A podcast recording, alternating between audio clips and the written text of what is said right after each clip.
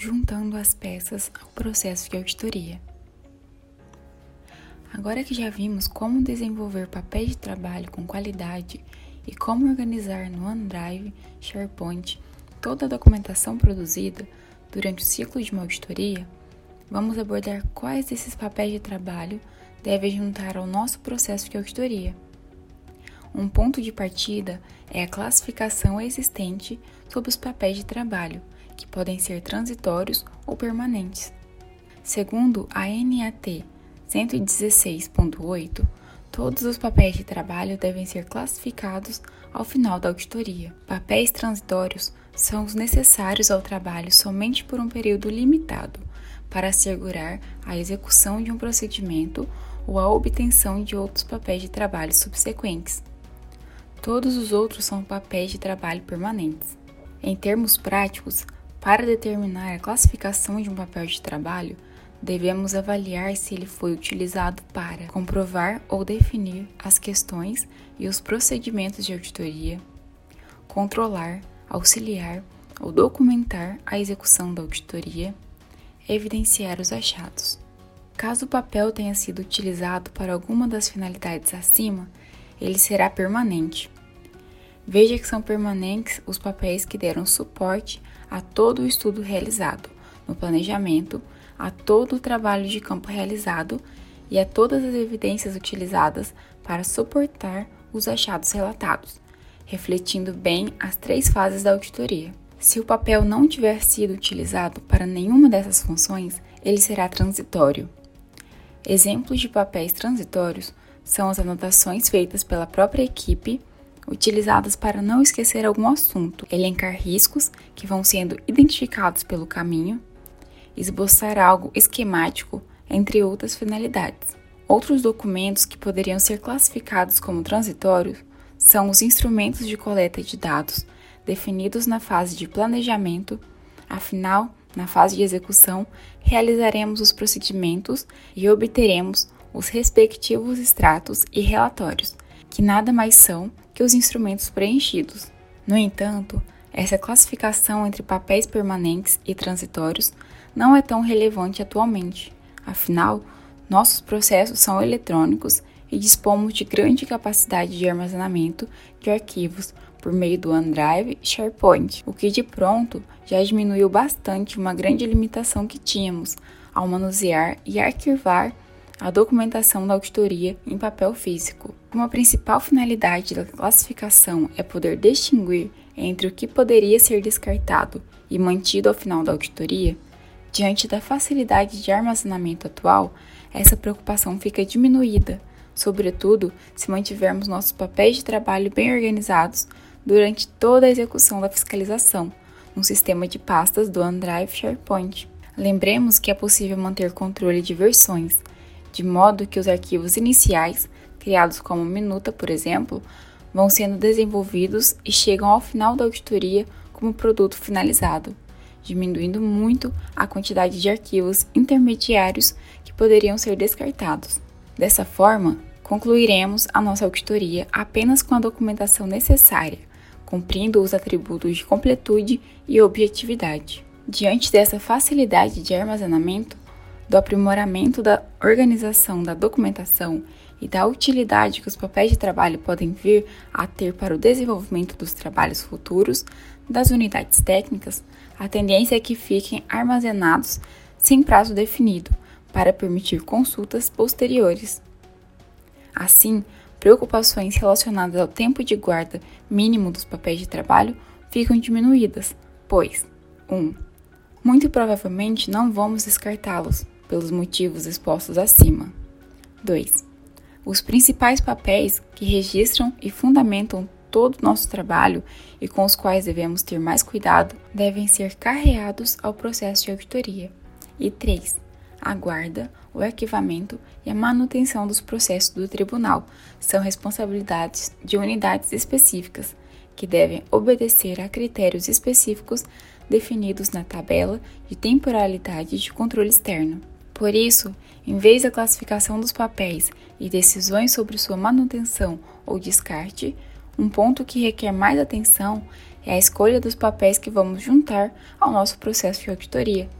Entre toda a documentação elaborada e arquivada nas nossas pastas e como organizaremos as peças lá dentro, visando formar um processo completo, organizado e de fácil leitura e navegação. Embora não existam regras extremamente rígidas sobre essa organização, temos alguns guias para nos auxiliar, como o Manual de Auditoria Operacional e os padrões de auditoria de conformidade. Esses guias se complementam e nos dão uma boa base para estabelecermos boas práticas na hora de formarmos o nosso processo de fiscalização. De início, temos alguns arquivos relacionados ao gerenciamento da auditoria, como as portarias de fiscalização e ofícios de comunicação sobre a auditoria, apresentação da equipe e requisição de informações.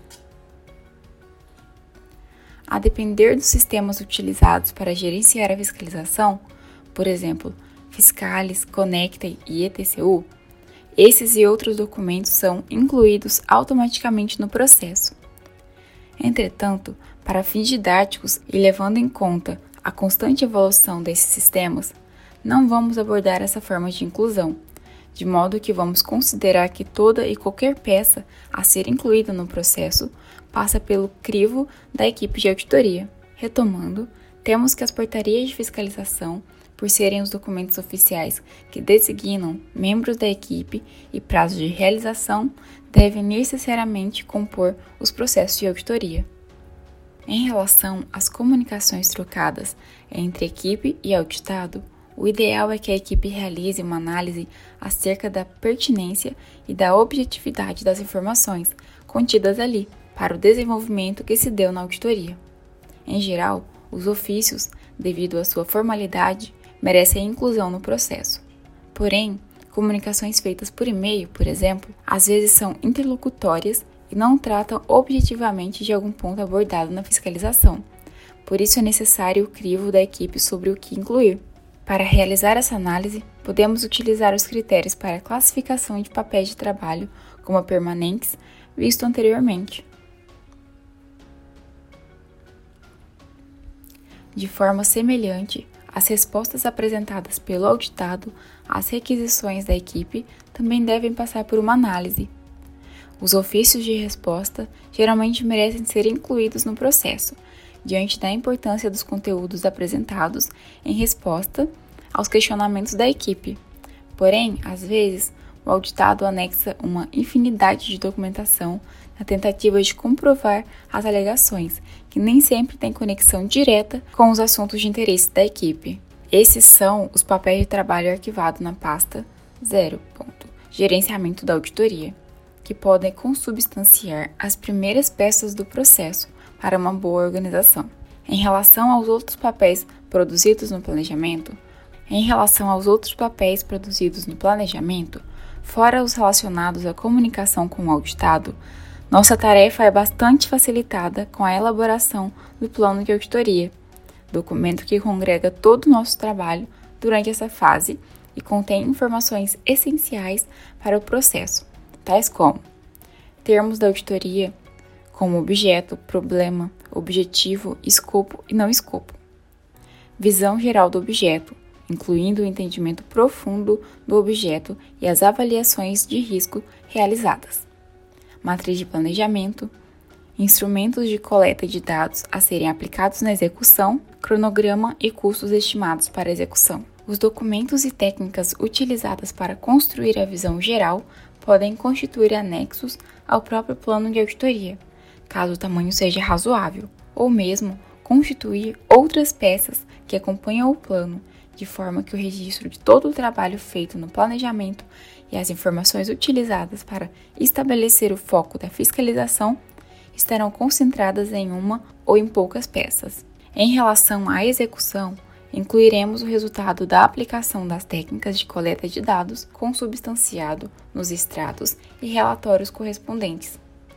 Caso a aplicação da técnica seja fundamentada em documentos e registros da entidade auditada, como no caso de exame documental de processos de compras, por exemplo, a equipe deve ter especial atenção em colecionar todos os documentos que, porventura, servirão de evidência para as conclusões da auditoria. Além disso, Conforme será visto um pouco mais adiante nesse curso, recomenda-se realizar análise em separado das evidências coletadas, para verificar sua robustez e coerência para comprovar os achados, de modo que essas análises também devem ser juntadas ao processo, pois são elas que clarificam todo o racional utilizado pela equipe para chegar às conclusões. Após incluída todas as evidências e análises da equipe, incluímos também as matrizes que sistematizam todas as informações, matriz de achados e, quando houver, matriz de responsabilização, juntamente com o rol de responsáveis.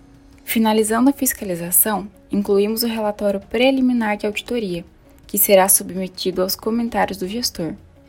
Os comentários, quando recebidos, também devem fazer parte do processo, assim como a análise feita pela equipe sobre esses comentários. Ao fim, inclui-se o relatório final. Seguindo esses passos, as peças ficam ordenadas numa sequência lógica, agrupando, na medida do possível, papéis de trabalhos relacionados e que objetivam a uma mesma finalidade. Devemos lembrar também da prática de incluir índices e referências cruzadas para facilitar a legibilidade e a organização dos papéis de trabalho. Medida importante quando se trata de documentos extensos e ou auditorias com muitos papéis de trabalho. Podemos criar índice tanto para identificar diversos papéis de trabalho dentro de uma mesma peça, quando juntamos diversos documentos para formar uma peça, como para identificar e localizar peças distribuídas pelo processo. Por exemplo, as evidências para determinado achado podem estar contidas numa resposta do auditado, ainda na fase de planejamento, num relatório de cruzamento de dados e numa análise em separado feita pela equipe, peças que poderão estar dispersas na montagem do processo. Nesse caso, é uma boa prática criar um índice localizando as evidências dentro do ato. Outra boa prática é utilizar adequadamente a classificação de peças no ETCU. Atualmente, ainda temos poucas classificações destinadas aos processos de auditoria, como amostra auditada, elementos comprobatórios, evidências, ofício de requisição e rol de responsáveis.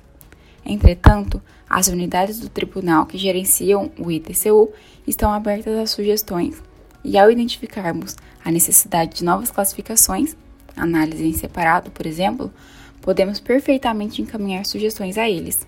O aprimoramento da classificação das peças auxiliará bastante a navegação pelo processo e a identificação de informações de interesse pelo leitor. É bom observar que podemos incluir itens não digitalizáveis no ETCU, como planilhas eletrônicas, vídeos e áudios. Você pode anexar esses itens em qualquer peça que esteja no processo. Ao abrir a peça, clicar na opção de Gerir documento e a aba Itens não digitalizáveis. Para melhor organização e clareza do conteúdo processual, recomendamos anexar os itens não digitalizáveis a algum documento que os identifique e esclareça sua função na auditoria. Podemos utilizar a estrutura de papel de trabalho sugerida na seção Produzindo papéis de trabalho de qualidade, especificando informações preliminares, identificação da fiscalização, nome da entidade, identificação do objeto auditado, título do papel de trabalho, introdução, objetivo do papel de trabalho e contexto em que ele se insere, metodologias, resultados, conclusões e comentários. Desse modo, finalizamos a sessão sobre quais peças juntar no nosso processo de auditoria, estando prontos para tratarmos nas próximas sessões sobre a segurança da informação e nossas fiscalizações, não sem antes realizar os exercícios de fixação.